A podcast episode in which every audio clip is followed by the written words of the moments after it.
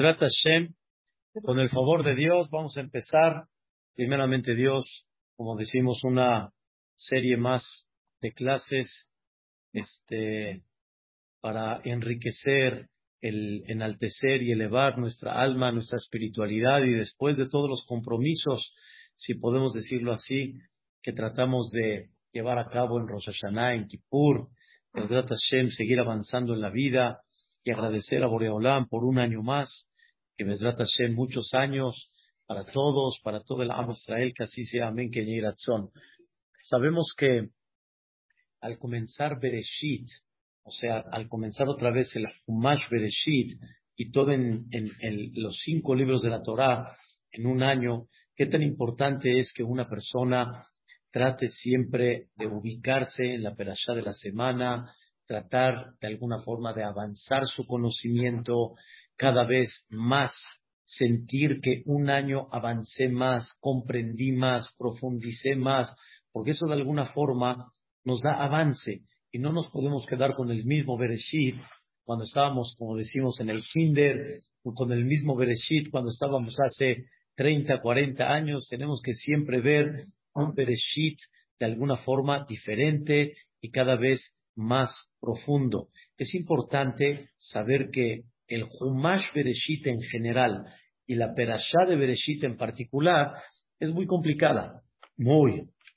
bastante complicada.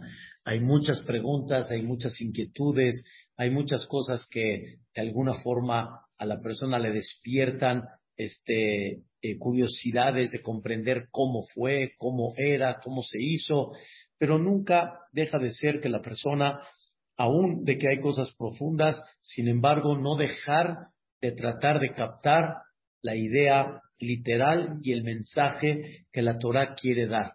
Por eso, al analizar un tema muy interesante, cuando comienza la parte del inicio del mundo, es muy interesante ver cómo en todos los días algo sucedió, algo pasó algo, vamos a decirlo, vamos a decirlo en estas palabras, algo no salió como tal vez hubiéramos querido. Por ejemplo, el tercer día de la creación, Dios, les, les repito, eh, sin meterme en cómo, cómo es posible que así fue, pero nada más vamos a tomar la idea.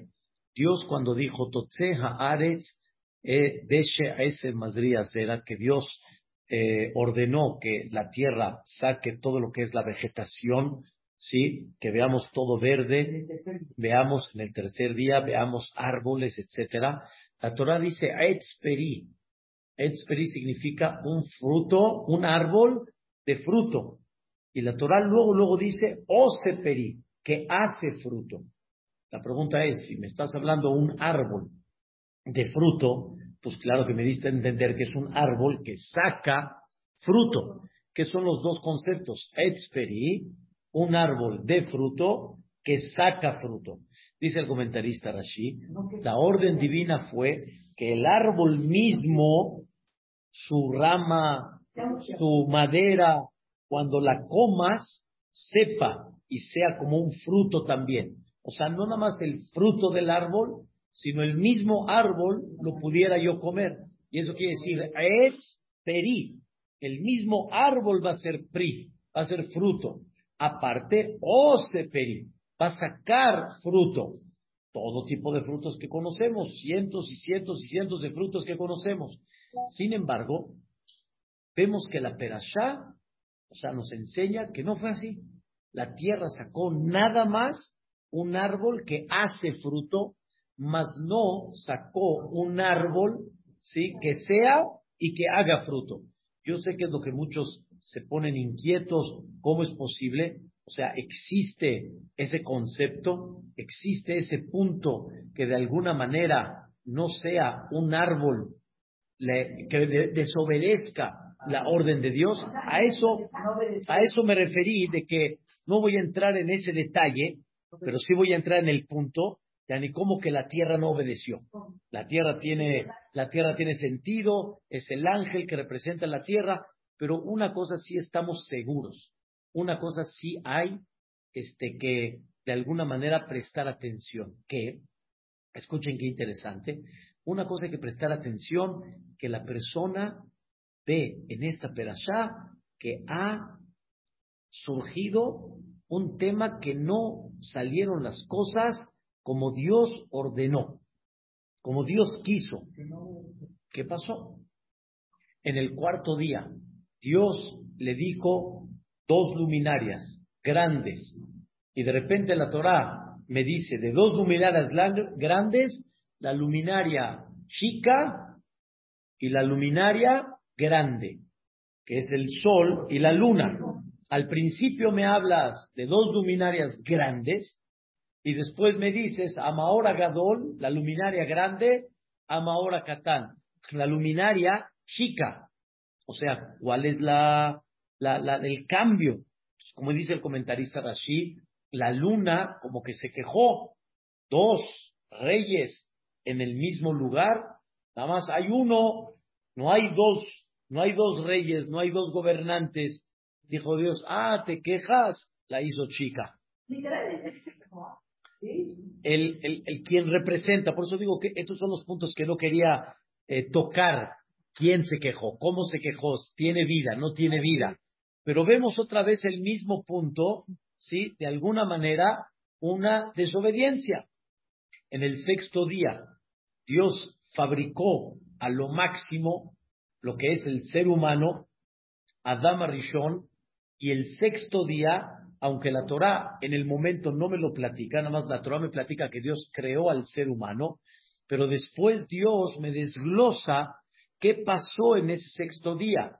Puso a Adama Rishon en el Gan Eden, lo puso en el, en el paraíso, lo que le llaman, pero realmente no es la traducción. La traducción es Gan, ¿sí? Un, un jardín en un lugar que se llama, hasta el día de hoy, que no sabemos dónde está geográficamente, que se llama Eden. Así se llama el lugar, Eden. En ese lugar Dios plantó un jardín precioso y de ese lugar, que se llama Eden, sale la raíz de los cuatro ríos famosos que hay en toda esa zona, como es, por ejemplo, el río Nilo, el Éufrates, el Tigris, etcétera. Eso nos enseña, ¿sí? Cómo Akadosh Baruj puso a Adam Arishon en un lugar espectacular y le dijo, mira, Adam, de todo este lugar que tienes, puedes comer todos los frutos que quieras, todos los árboles, menos este. Este no. Y te doy una orden, no nada más te recomiendo, te doy una orden. Del árbol que se le llama Tov Barra, lo tojal, no puedes comer. menú, el día que comas, serás mortal. No que vas a morir ese día. ¿Eh? ¿Qué tenía ese árbol Bien, era un fruto que por medio de él por medio del fruto, Adam Arishon podía hacer un cambio radical en su personalidad. Antes de ese fruto, Adam Arishon no tenía un Yetzerara interno. Quiere decir, había pura, pura, puro, eh, pura claridad a lo bueno, no había Yetzerara a lo malo, a lo que no es bueno, o sea, no había tentación a... Te, vas a otra, estás diciendo algo correcto, pero yo no voy a hablar ahorita del conocimiento divino, porque el conocimiento divino, todo eso es una cosa profunda que realmente Boreolam es Ehad, y esa parte siempre entenderla. Lo que yo quiero decir es, a Kadosh Baruj que fabricó al ser humano, le dijo, de este árbol no puedes comer, Adam Rishon tenía toda la pureza, no había lo que hoy en día sentimos, hay veces tentación a la lana, a no ser muy derecho, a mentir, a, ¿cómo se llama?, a, hablar mal de alguien, eh, a, criticar a una persona de alguna forma, indignarlo. Este, todos los términos de pecados, antes no había esa tentación, no existía. Y Adam Rishon lo tenía muy claro y aquí estaba la orden de Dios. Y aún así, Adam Rishon comió de ese árbol. Como la Torah nos platica. Los grandes sabios, los grandes jajamim, destacan y explican, nunca llegamos a lleguemos a pensar que Adama Rishon comió ese árbol así como decimos nosotros por comer. Yani se me resbaló, me ganó la tentación. No había tentación. Adama Rishon tenía toda una conciencia limpia, no había tentación. ¿Qué sí había? Había una decisión si sí comer o no comer, vale la pena, libre albedrío, vale la pena comer o no. Dijo una vez uno de los grandes jajamín de las últimas épocas, llamado Eliyahu Eliezer Dessler, dijo estas palabras.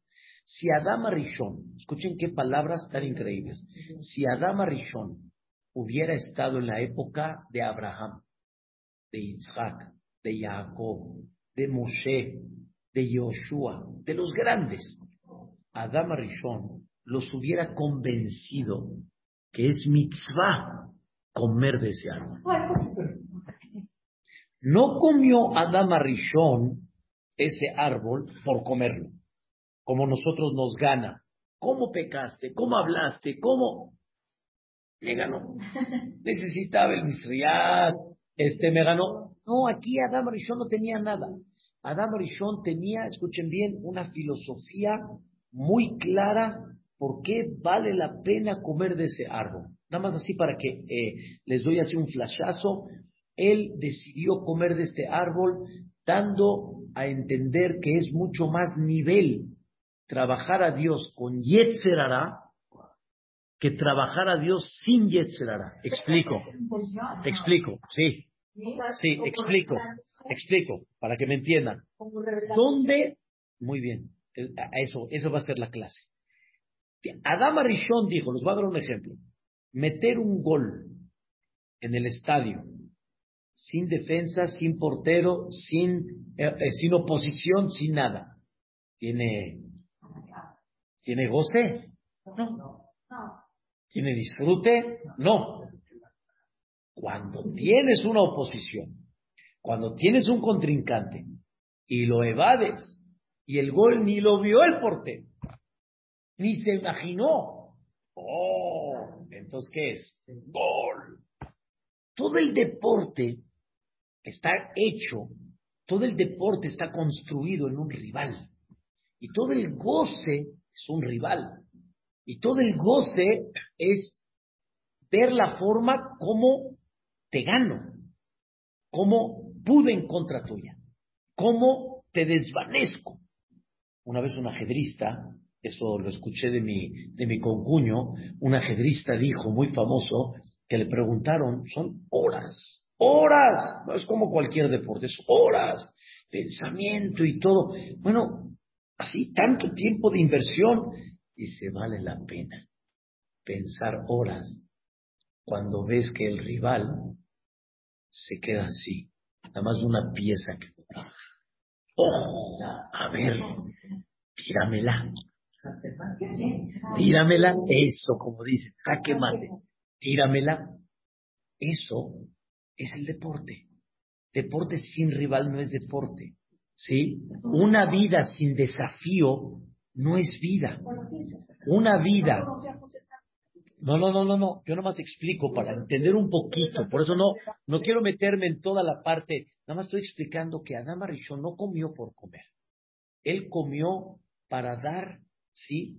Un, vamos a decir, una elevación y un servicio con más, de alguna forma, más fuerte, un rival adentro, me controlo. O sea, es como mucha gente me dice, ya estoy harto de que tengo que estar luche y luche, que si no como, que si como, que si no hago, que si hago, hubiera sido mejor sin Yetzerara.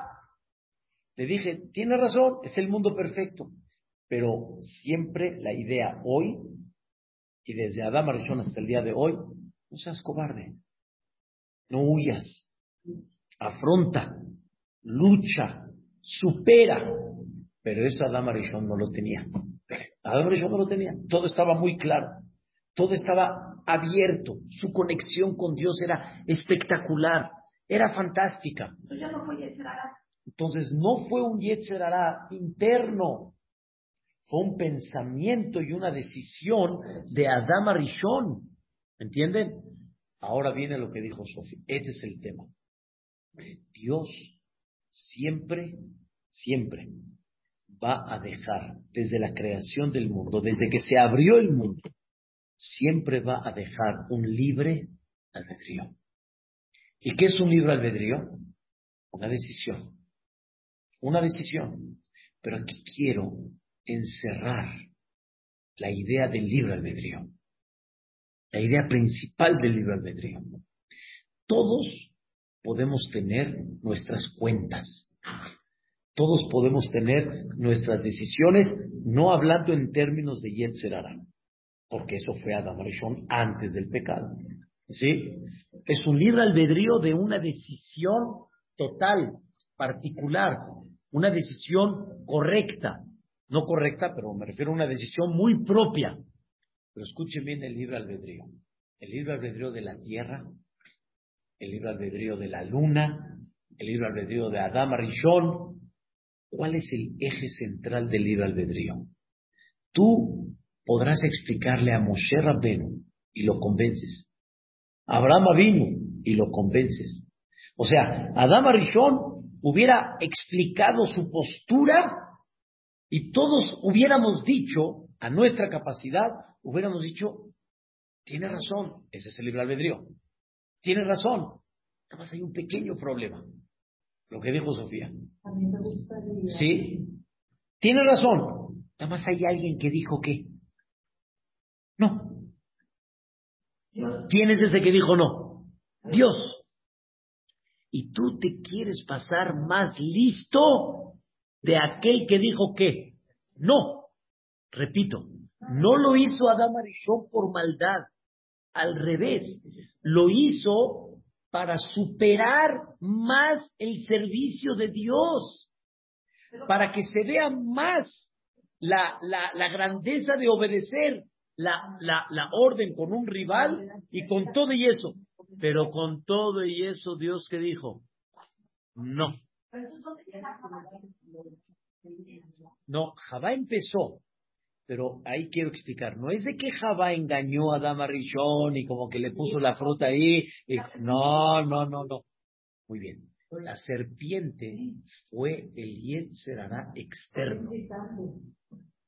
El Nahash fue aquel que empezó a tratar de convencer filosóficamente a Adama Rishon. Pero explico, no fue un pecado de deseo, fue un pecado de qué? De ideal que ese ideal es un libre albedrío. Y el libre albedrío de ese ideal es, escúchenme ahora sí la palabra, es mi idea, mi palabra en contra de quién? De la del jefe. Pero Adam Arishon aparentemente lo hizo con toda la intención buena a favorecer a quién? A él, a Dios. Con todo y eso, Dios, aunque más bien dicho, Adam Rishon, aunque no entienda por qué el no de Dios, él tiene que aprender a agachar qué? A obedecer. A agachar la cabeza. No lo entiendo. Yo entiendo que la, el servicio es mejor así, pero con todo y eso, sí, tú dices no, es no. Por eso dicen nuestros sabios un término muy difícil para Adama Rishon, pero en el nivel que estaba Adama Rishon, así ese término se le dio a él. Adama Rishon se considera un min, la minim de la malshinim. Min es decir, un ateo. Un ateo nosotros lo consideramos aquel que no cree en Dios. Pero si entienden bien mis palabras, no creíste en Dios. No creíste, no que Dios existe, no creíste en Él, en su palabra, no confiaste en su palabra. Un min es una persona que le falta emuná. Y la emuná es mi palabra en contra de la tuya. ya, ahí, ahí, vamos a llegar. Pero primero estamos analizando que hay un tema de libre albedrío. ¿Cuál es el tema de libre albedrío en la creación del mundo? ¿Confías en que yo te dije qué? No, y con todo eso tú lo haces. O sea, quiere decir que no aceptaste mi decisión. Ese es el libre albedrío. El libre albedrío es que... No es poco. No, no. Es el no. En la lógica tendría que ser, pero en el sentimiento está el libre albedrío. Dios creó algo maravilloso, lo digo maravilloso porque es algo increíble. Dios creó una, una fabricación que Él pueda decirme a mí, no. A mí no te obedezco. Escuchen una historia. Cain y Hebel. ¿Sí? Todo el tema de Cain y Hebel también tiene su, su, historia. Y es fantástica. O sea, su profundidad me refiero. Cain fue aquel que se despertó y entendió que hay que hacer un corbán para Dios. Nadie se lo enseñó. Él lo entendió. ¿Y qué es el corbán? Cain entendió, como dice el Nachmanides, las cosas profundas que, representa el corbán. Vamos a decirlo así, como una manera como agradecer y acercarme a Dios por medio del corbán. ¿Por qué ese medio tiene que ser el que te acerque a Dios si aparentemente no tiene lógica? Pero sin embargo, no voy a explicar ahorita el tema del corbán, sino el tema que Cain se despertó en eso. Entonces, tendríamos que decir, wow, Cain, en hebreo se dice, cola mis respetos. Hasta tú lo entendiste. Hebel, su hermano, él no, no se despertó en eso. O sea, Hebel no, no, no, no, no se despertó. O sea, él no, no sintió ese concepto del corbán. Cuando Hebel ve a su hermano Caín, Hebel dijo, wow, tiene razón. ¿Quién aprendió de quién? Hebel de Caín. Caín debería de ser el ejemplo y Hebel es el quien aprendió de él. ¿Ok? Llega Hebel y cuando entendió el secreto del corbán, Hebel dijo, wow, esto está maravilloso. Trajo de lo más selecto que tenía de su rebaño. De lo más selecto. Y Caín, aunque él fue el que inició, él fue el que tuvo la iniciativa, pero él trajo del seco, de segunda mano, ya ni las sobrinas, lo que le sobró. Él comió lo bonito de sus frutos y lo que le sobró se lo dio a Dios. Dijo Dios, Caín, aprecio que tú fuiste el que te despertaste, el que tuviste la iniciativa, pero ya tuviste la iniciativa y me traes esto. Aunque Hebel aprendió de ti, pero él entendió la idea y a ti te falló. Ellos esperaron, aquí les digo otra vez, esperaron ellos que baje un fuego del cielo para que Dios demuestre acepté el corbán. ¿Quién Caín y Hebel estaban esperando eso? Caín y Hebel, los dos. Baja el fuego y se come enterito el, la ofrenda de Hebel. Y la de Caín, nada. Y Caín estaba muy molesto. Muy molesto. Viene Dios y le dice, antes de que tenga el peito con Hebel, le dice, la. Dios le dice, ¿por qué estás enojado? No te entiendo. ¿Por qué estás enojado? La maharala. Alo intetir, si entiendes la idea y haces teshuva, seet. Vamos a caminar. Vinlo, y si no, el pecado ahí está. O sea, está, como dicen, sentadito. En otras palabras, Caín no aceptó la decisión de quién? De Dios. En vez de que Caín diga, me equivoqué. Dios, gracias, me diste un mensaje, me dolió, pero entiendo el error. En vez de entender su error, se molestó. Y de ahí se, se desarrolló el tema y mató a Hebel. Muy bien. Otra vez, otro ejemplo, otro ejemplo de qué? el libre albedrío. Adam Arishon, Dios le dijo no. Y él, él, decidió que sí. Caín, Caín que dijo, no, me tenía que haber dado a mí la respuesta. Y Dios dijo, no, Y Caín dice, ¿por qué no? Tendría que ser que sí. O sea, no acepto lo que Dios dijo.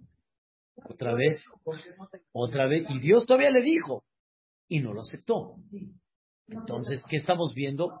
El mismo tema, que la idea es lo que Dios dice lo que tú dices. Y no estás de acuerdo, y es el gran trabajo del libre que albedrío. No nada más tu deseo, algo más profundo, tu decisión. Estamos hablando de un hombre, Caín, que cuando hizo un corbán, estamos hablando que fueron cosas muy elevadas, su nivel, su espiritualidad, su forma de entender que eso es una manera como te conecta con Dios. Y de repente Dios te dice no, como que, espérame, no. Ahí viene el tema. Entonces, vemos ejemplos donde ya desde el inicio del mundo siempre Dios puso, vamos a decir, la lucha, el tema principal es mi palabra o qué, o la tuya. Yo sé que está difícil, pero va, pero ya estamos captando que, que no es tema de, no es tema así nada más de un libre albedrío. Es un libre albedrío de aprender que hay alguien más por encima de ti que comprende mejor la situación, que entiende algo más de lo que tú no captas, o no, no, no tiene que ser algo, pero estamos hablando con, no de un deseito nada más, no que te ganó y te resbalaste, no, de un principio.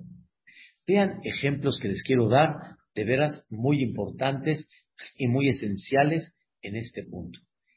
Moshe Rabenu. Moshe Rabenu, ¿sí? Llegó Dios y le dijo a Moshe Rabenu, clarito como el agua, Moshe, Moshe, vas a ir a Mitzrayim. Entiéndelo. Las cosas no van a ser como tú piensas, para, o se va a poner duro, las cosas van a estar difíciles, no te va a hacer caso, etc. Llegó Moshe y realmente así fue. Dios se lo advirtió. Paró se puso duro, pero hay algo que Moshe nos esperaba. No que para hoy va a ser terco, sino que le cargara mucho más la mano al pueblo de Israel. Y le quitó la mano, la, materia prima, se la quitó al pueblo de Israel, y ahora ellos tienen que buscar la paja para hacer el ladrillo, para... Y entonces hay una cuota que ellos tienen que cubrir todos los días de ladrillos, pero como no tienen la materia prima, entonces ya tardan para, para hacer la cuota, entonces como no hicieron la cuota, ¿a quién sacrificaban por eso? A los niños, los ponían como ladrillos a los bebés. Eso cuando lo vio Moshe Rabbenu. No, no. Entiéndame, señoras. Cualquiera el sentimiento legal. Cualquiera. Cualquiera. Bien dicho bien dicho, sintió injusticia, injusticia. Y por eso, ¿qué palabra se le escribió a Moshe Rabén? La madre otra la sí. ¿Por qué le hiciste mal al pueblo? ¿Para qué me mandaste? Ya ni como decimos acá, tal vez, qué malo eres. No, no, entiendo que, pero no, no me hubieras mandado.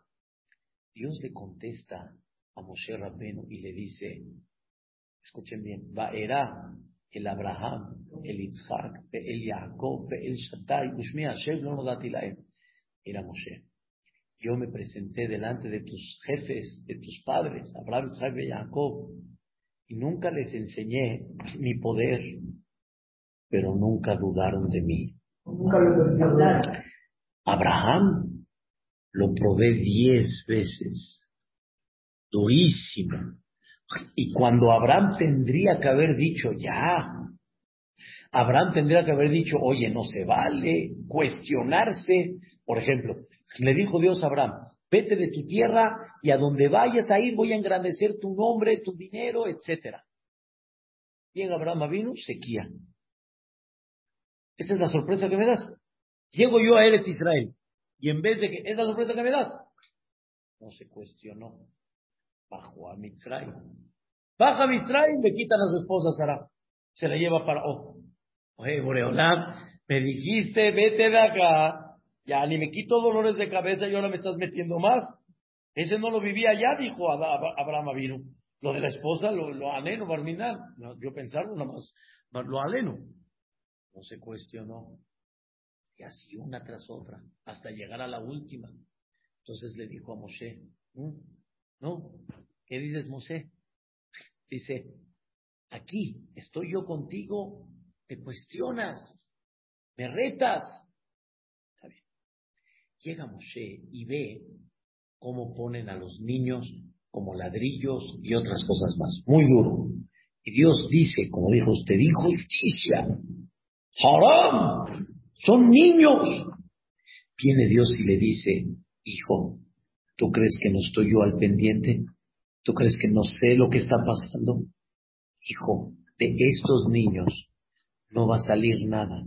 Su ticún, su arreglo, este es. Ya, a esto vinieron al mundo. Moshe Rabenu, híjole, le costó trabajo. Lo digo para entendernos. En una de esas, dijo Moshe, esto no lo puedo ver. Agarró y pum, salvó a un niño. Salvó a un niño. ¿Cómo se sintió Moshe? Bien. ¡Wow! ¡Wow! Dijo Dios, ah, ok. O sea, o sea, esa. Yo te dije no, y tú, es más, toda la misericordia, ¿quién la inventó? Yo. Dios inventó la misericordia, es el Melech no, no lo dijimos varias veces en Kippur. Y Él es el misericordioso y Él tiene los tres atributos. Y tú, como dicen, te pasaste más listo que el, que el, que el listo, ¿no? ¿Está bien? Ese hombre al final salió de Mitzrayim y se llamó Mija. Así se llamó, Mija, el niño, Mija. Y este Mija salió con una idolatría.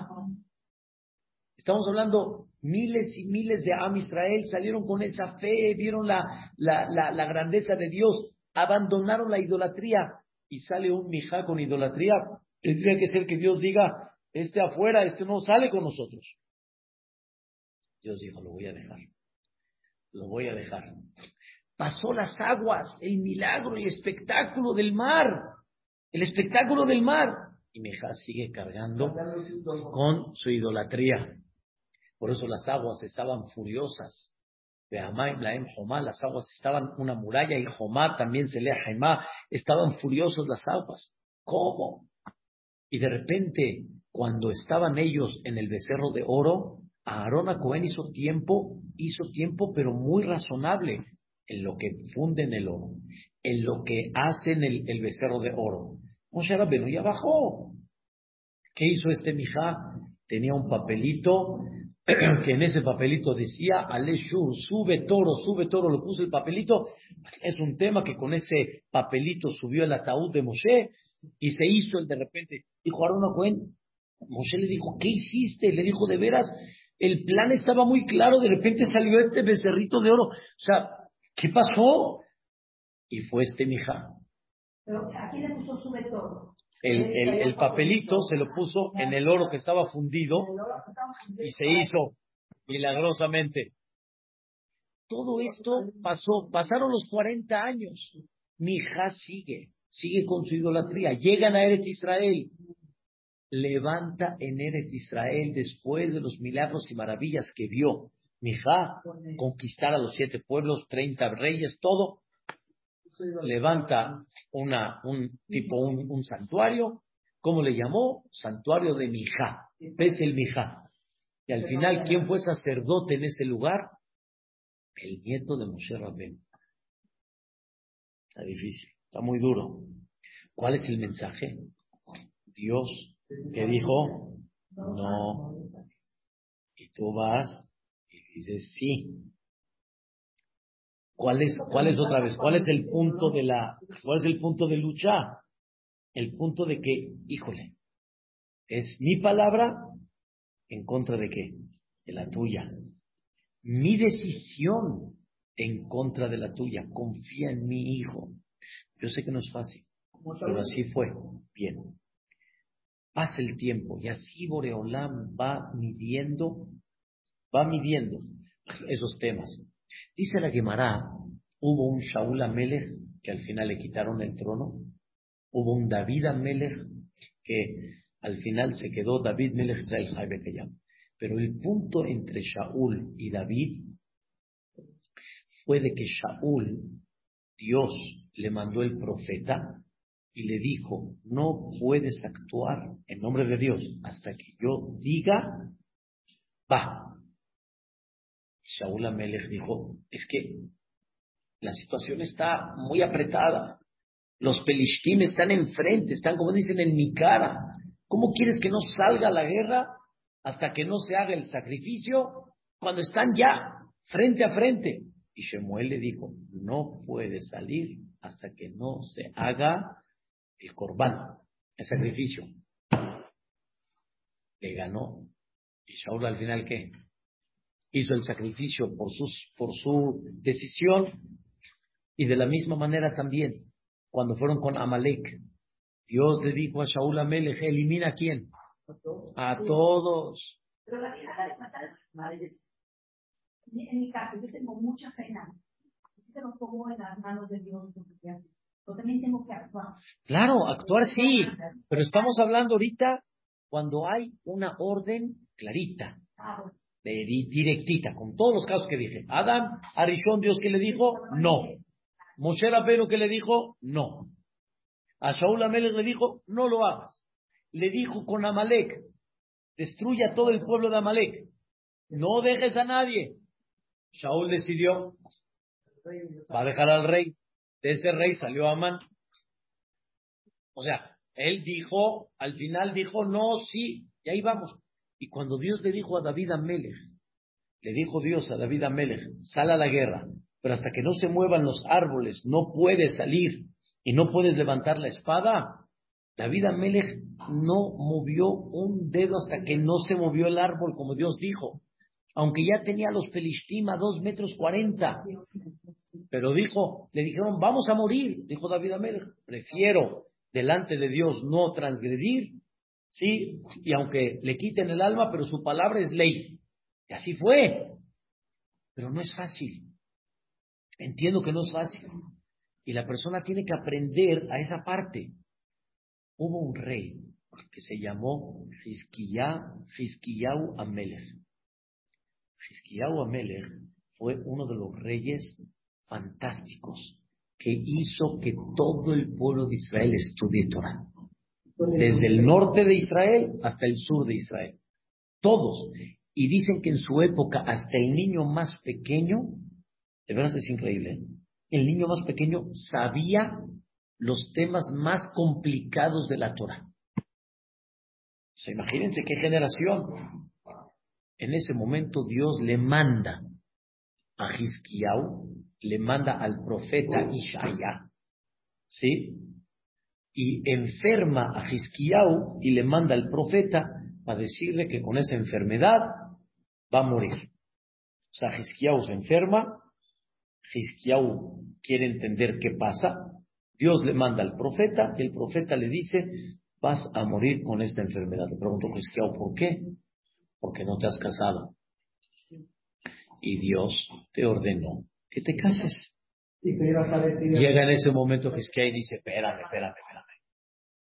Dios me pide que me case, pero él vio con inspiración divina que los hijos que va a tener van a ser malvados. Yani, van a hacer pecar al Am Israel completito. Todo lo que hizo Fisquiá, todo se va a cambiar. Y él dice, uno de sus hijos va a poner hasta una idolatría en el Betamigdash. No, no, no, yo no quiero traer ese hijo. No quiero. A eso Dios le contesta por medio del profeta. En los secretos del misericordioso que te metes. Y tú, tú dices, haram. ¿Haram de qué palabra viene? Haram, yani rahmanut. Yani piedad. Haram es haram rahem. Yani haram, apiádate. Haram, ¿cómo? ¿Qué? Así lo decimos. ¿Qué sentimiento un padre como Hizkiah va a sentir cuando sepa que su hijo es el que hizo el cambio de todo Eretz Israel y el que provocó el decreto final que se destruya el Betamigdash. Es difícil, no es fácil, Dios que le contesta, ah, ah, estás pasando más listo que yo. O sea, yo decidí que de ti salga ese hijo, porque tú lo viste en inspiración divina y tú no estás de acuerdo. O sea, tú puedes pedirte fila, pero tú no estás de acuerdo con mi decisión. O sea, te estás pasando más listo que el jajam. En los secretos de Dios que te metes. Al final se casó, hizo Teshuvah, hizo Teshuvah, se casó, tuvo ese hijo y se llamó Menashe. Y ese Menashe fue el que hizo un cambio en todo el Israel, provocó que todo el Israel hagan el pecado de Abodaz. Por eso no quería tener. Así fue. Pero viene, pero viene, pero viene Dios y le dice, viene Gisqueo y dice, pero no. Viene Dios y dice, no te pases más misericordioso. Ah, pero son cosas, son secretos míos. Secretos quiere decir que no lo entiendes, yo lo sé, yo los entiendo y no me pongas a mí esa, exactamente. ¿Entendimos? Ahí, sí, por favor, ahí viene ese concepto de qué? Del libre albedrío. Todo el tema del libre albedrío, en el fondo, fondo, fondo, es un tema, ¿sí? ¿Es tu palabra o es qué? ¿O es la mía? David, yo soy que siento en personal que libre albedrío tenemos muy poco libre albedrío, porque aparentemente tenemos mucho deseo, tenemos mucha ambición, tenemos muchas cosas que nos cegan. Es verdad, es verdad. Pero la, el fondo del libre albedrío es, yo dije que no. O sea, me refiero, Dios dijo que no. Y tú dices sí. O como en el caso de Hiskia, yo dije sí, cásate. Y tú qué dices, no. Ese es el libre albedrío. Claro, ese es el fondo del libre albedrío. Hay mucha gente, hay mucha gente que para evadir ese libre albedrío, ¿qué hace? Escuchen bien. Dios sabe lo que va a eso, eso es otra cosa. No, por eso no me meto en esa parte. Pero la parte de la orden. Hay mucha gente que quiere evadir ese libre albedrío y que dice, ay, eso Dios no lo ordenó. No es verdad. Eso Dios no lo. ¿A dónde está escrito? A ver, enséñame. Ah, es invento tuyo. no es real. Quieres evadir y no, de, y no decir, porque decir, decir así, así, así como se dice, decir que Dios dice sí, tú dices no, no, aparte, el sentimiento de la persona dice, no, no me digas eso. No me digas eso. O sea, tú le faltaste a la palabra de Dios. No, no me digas eso. Por eso mucha gente, su pregunta, ¿cuál es? ¿Dónde está escrito? Su pregunta es, ¿es tu interpretación o es la, es la real, la de Dios? ¿Es la de, ¿Es la de los jajamín o es la que Dios dice? Pero todo eso, todo eso proviene porque a la persona le cuesta mucho trabajo esa parte. Pero tenemos que saber que eso es. Eso es. Si Dios te dijo que no puedes comer taref, ¿es por qué? Si Dios dijo, ahora escuchen bien, Olam, dice el Maimónides, uno de los principios, de los trece principios muy importantes del judaísmo es que Dios cuando entregó la Torah, no la entregó para esa generación.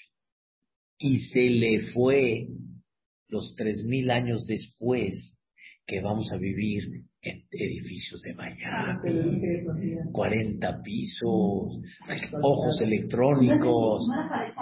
No, lo que me refiero es, cuando Dios entregó la Torah, ¿sí? Muchos dicen, en esa época Dios entregó una Torah, está bien, pero el día de hoy me digas, no, no suba el elevador, no hagas esto, no hagas, y restaurantes, ¿cómo, hombre? ¿Qué me estás hablando? En esa época no había todo esto. Si Dios hubiera, ya, si Dios hubiera sabido esta, no, no. Dios cuando entregó una Torah, entregó una Torah que incluye todas las generaciones hasta el Mashiach y después del Mashiach y el mundo eterno y todo. Todo. ¿Y Dios qué te dijo? No. ¿Y tú qué dices? Sí. Pero es mejor decir, no es cierto, Dios no lo dijo. Es invento tuyo. Lo envuelves por tu sentimiento, por tu deseo, por tu conveniencia, por tu orgullo. Ahí está. Adam Arishon manifestó el sí bajo su criterio real y su comprensión que se veía increíble. Y nosotros lo manifestamos porque no me prohíbas todo eso, mano. Está bien atractivo. No me quieras decir esto. Pero la idea y el fondo de todo es sí o no. Y Dios siempre va a dejar la puerta abierta. Siempre. Porque ese es el libre albedrío. Esa es la idea. Por eso, Dios va a dejar la puerta abierta.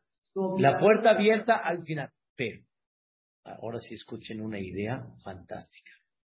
Fantástica. Dice el Nachmanides. Pereshit es muy complicado. Pereshit no es sencillo.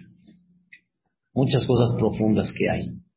Pero uno de los objetivos de Bereshit en general, podemos analizar muchas Bereshit de ellas, es para enseñarle a la persona, escuchen bien, ¿eh? y la idea, es para enseñar a la persona este concepto. ¿Sí?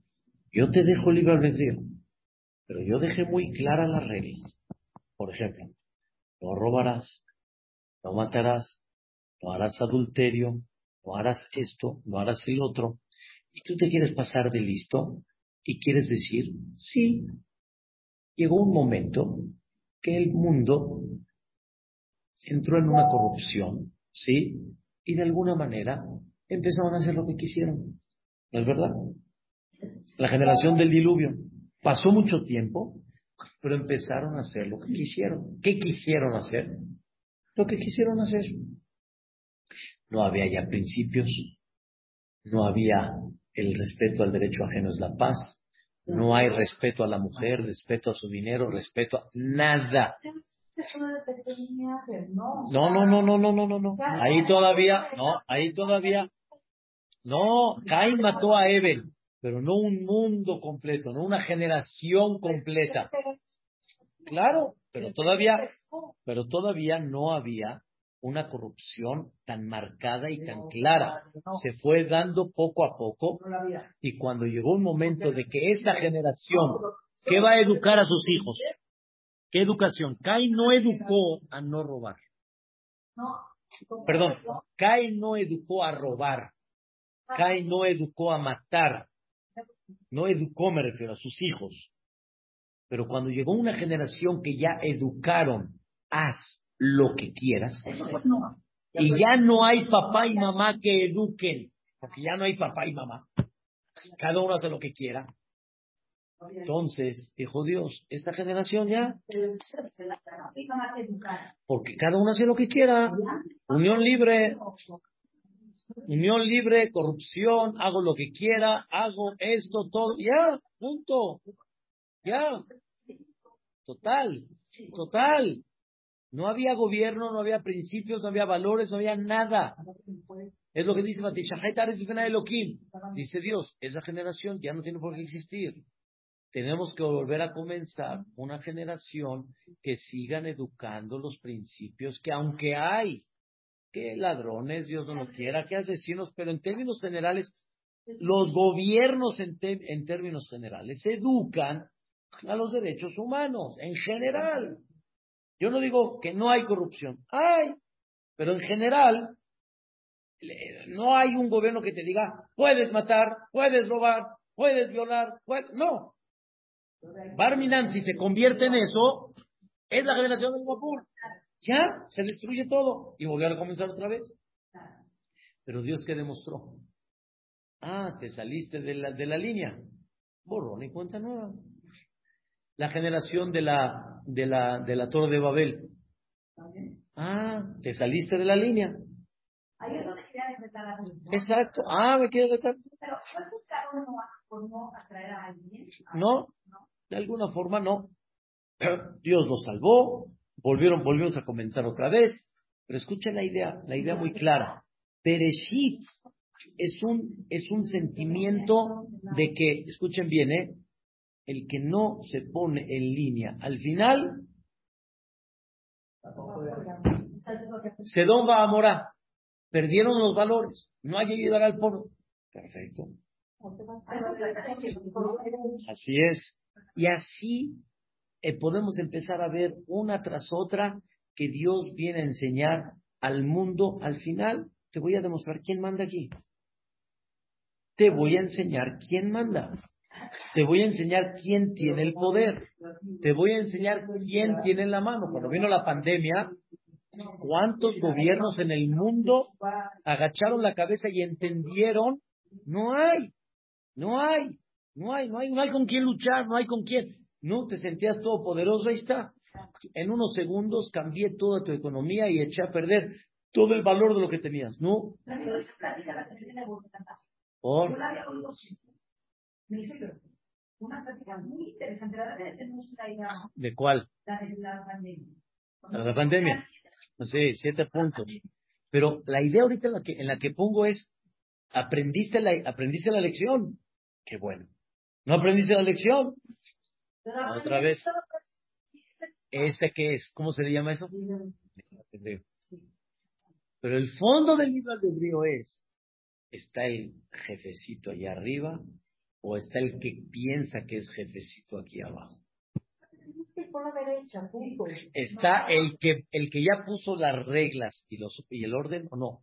Por escúchenme, nosotros pensamos que mucha gente hace lo que quiera y dejen de pensar lo que aparentemente se ve. La gente hace lo que quiera. Cuando tú tengas la vida de esa gente que hace lo que quiera, la tengas desde que inició hasta que terminó y la viste completita, la avisas. La avisas. Vela. Nadie está deseando mal a nadie. Pero aquí no hay que todos, eh, el que obra tiene consecuencia. En este, en el que es, yo estoy hablando acá, porque muchos piensan que no, y muchos piensan que ¿Por qué piensas que no? ¿Cuánto viste? ¿Cuánto viste de su vida? Por unos segundos de vida que viste que el Señor está así. Ya. Ya. Nadie está hablando mal de nadie ni que estamos deseando mal a nadie. Pero uno piensa se salió. No, no. Todos los que obraron ahí en el tema de, de, de, ¿cómo se llama?, de las guerras y de esto, todos al final, observa bien, trata, analiza, hay muchas cosas que claro que siguen siendo incomprendibles, me queda muy claro. Pero de todos modos, no piense uno que el mundo que es libre. El mundo no es libre. Y empieza a empezar a pensar. Empieza a pensar. Empieza a pensar. El temor es el respeto a su palabra, a su autoridad. ¿Sí? ¿Por qué delante de cualquier presidente que sabes que tiene poder, te cuadras? Te cuadras. Aunque hables mal de él. Te cuadras. Te cuadras. Pero delante de Boreolam no te cuadras. ¿Sabes por qué? Porque él no quiere demostrar ese poder inmediato, porque si no se quita el libre albedrío. Y Dios quiere el libre albedrío. Entonces, ¿Dios qué quiere? Dios quiere que lo entiendas por ti mismo. El libre albedrío es entender quién maneja, entender quién tiene el poder, entender quién puso las reglas, entender que, que tú no te escogiste y no naciste porque fuiste muy y naciste, alguien te trajo aquí al mundo y de repente te ves muy guapo y muy alto y todo, ¿qué? ¿Tú te hiciste eso? Tuviste al mercado escoger tu altura y tu guapura y tu voz y tu capacidad y tu... Entonces deja de, deja, deja de hacerle, deja de hacerle deja de hacerle al cuento, como que tú, como, eso es, un orgullo ilógico, un orgullo absurdo. Ese no eres tú. ¿Qué? ¿Qué mereciste para eso? Es una misión en la vida, no es para. Y así la persona debe de ese libre albedrío. Dios lo dejó y lo va a seguir dejando hasta que llegue el Mashiach Va a seguir dejando ese libre albedrío. ¿Que ¿Cuál es el libre albedrío? ¿Explicamos? ¿Cuál es? ¿Mi palabra o qué? o la tuya. Pero al final, tarde o temprano te vas a dar cuenta que el mundo no es libre como tú piensas. esa, esa es la clase. Esa es la clase. Por eso empecé. Adama Rishon, hay nieve, la tierra, la luna. ¿La luna qué? No estoy de acuerdo. No sé preguntar, ¿estás de acuerdo o no? No estoy preguntando. Esa es. Es que no entiendo. No viniste aquí para entender. Veniste aquí para comprender que hay alguien más que sí entiende lo que tú no entiendes. Y Dios te permite muchas cosas entender. Y Dios te permite muchas cosas para que te animes en la vida. Pero no todo es como tú piensas. Ahí es donde viene la... Ese es todo el secreto. Obedeces o no obedeces. Y tarde o temprano Dios te va a enseñar que ese mundo que piensa que tú tienes dominio y... No, nada, una gripita, una gripita, una cuestión de salud, una cuestión de... a ver, no, a ver, hazlo, hazlo. Ahorita en el, ese, huracán en, en, en, Florida que hubo, el, Ian y Dan, y se me olvidó cómo se llamó el, el medio último que pasó, que hubo destrucción tremenda, pasó por una, una isla y una, este, una, una parte en Florida, casas de medio millón de dólares cada una, y era el paraíso en ese lugar. Todo, todo, todo en un segundo, todo, todo en un segundo, más que la fuerza de Dios, la autoridad. La autoridad. Si la gente no quiere ver esa autoridad, quiere ver un fenómeno de la naturaleza. Esos fenómenos siempre son por un mal comportamiento humano. Todo, todo, todo, claro, todo es un pensamiento y obviamente ahí hay, él es el que decide quién sí, quién no, cuándo, cómo, quién lo vive. Ahí es el Hanesh y es el Ahad. Es el Ahad, por eso dice. que los son gritos de Así es. Así es. La, la Gemara dice, los truenos es un grito de Boreolam que dice, ponte en línea. Así. Muy importante y muy interesante que la persona empiece a comprender y a manejar este concepto. Si lo vamos a entender, vamos a tener otra vida, no una vida de miedo, una vida de ubicarte ubicarte, así como te ubicas con el gobierno. Te ubicas, me refiero, te ubicas y entiendes de qué. ¿Entiendes? Te vas a ubicar, te tienes que ubicar, exacto. Te vas a ubicar como Ureola, es todo. Así es. No hay. Claro, no hay Leolam. Amén, amén. Veramente.